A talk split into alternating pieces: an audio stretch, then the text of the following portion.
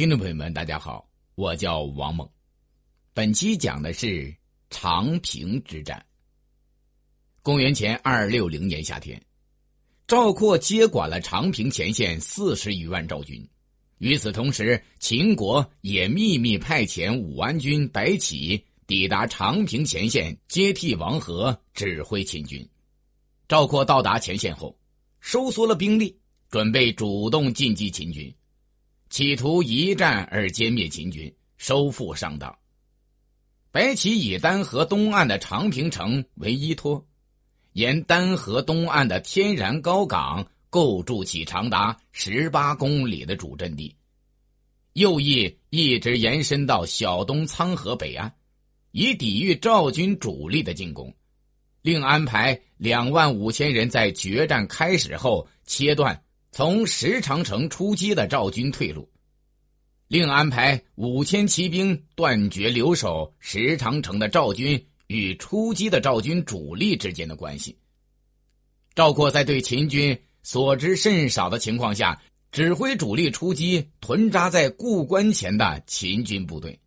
秦军按照白起的将令，接战不久后便诈败，沿着直通长平城的大道逃跑。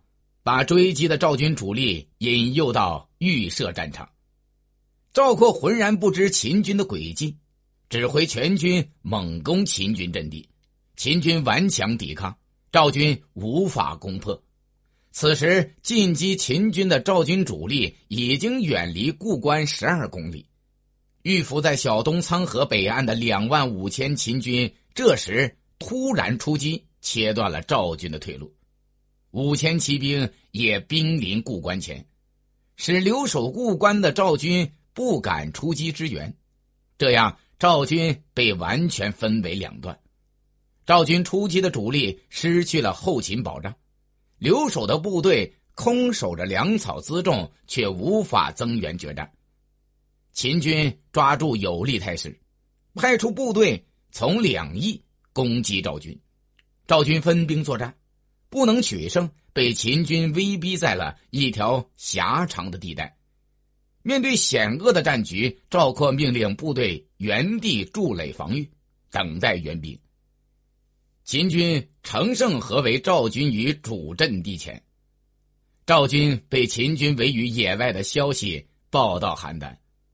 赵孝成王意欲合纵抗秦，遣使求救于邻近的楚魏等诸侯国。但是，由于之前赵国使者入咸阳和谈得秦昭襄王后遇，诸侯国都看在眼里，所以都不愿救赵。赵孝成王只得派出本国的部队赶往长平前线救援。秦国方面得到合围住赵军主力的消息后，秦昭襄王亲自从咸阳赶到附近前线的河内郡，给所有的郡民。赐爵一级，命令郡内十五岁以上男丁悉数出征，前往支援长平前线，阻击赵国的援军。于是被围的赵军无法得到援助和补给。九月，在被困四十六天后，赵括在突围时被秦军射杀。赵军再无战力，全体投降了秦军。秦军清点俘虏人数。竟有近四十万人，是以秦军也伤亡过半。对人数众多的俘虏心有余悸，白起于是假意许诺说，准备把降兵中身体强健的留下带回秦国，而年老体弱、伤残幼小的会放归赵国。赵人不疑。结果在毫无防备的情况下，近四十万身体虚弱的赵国俘虏全体遭到秦军坑杀，唯有二百四十个年纪幼小的赵人被秦军放归了赵国。长平之战以赵军的惨败、秦军的全面胜利结束了。感谢聆听。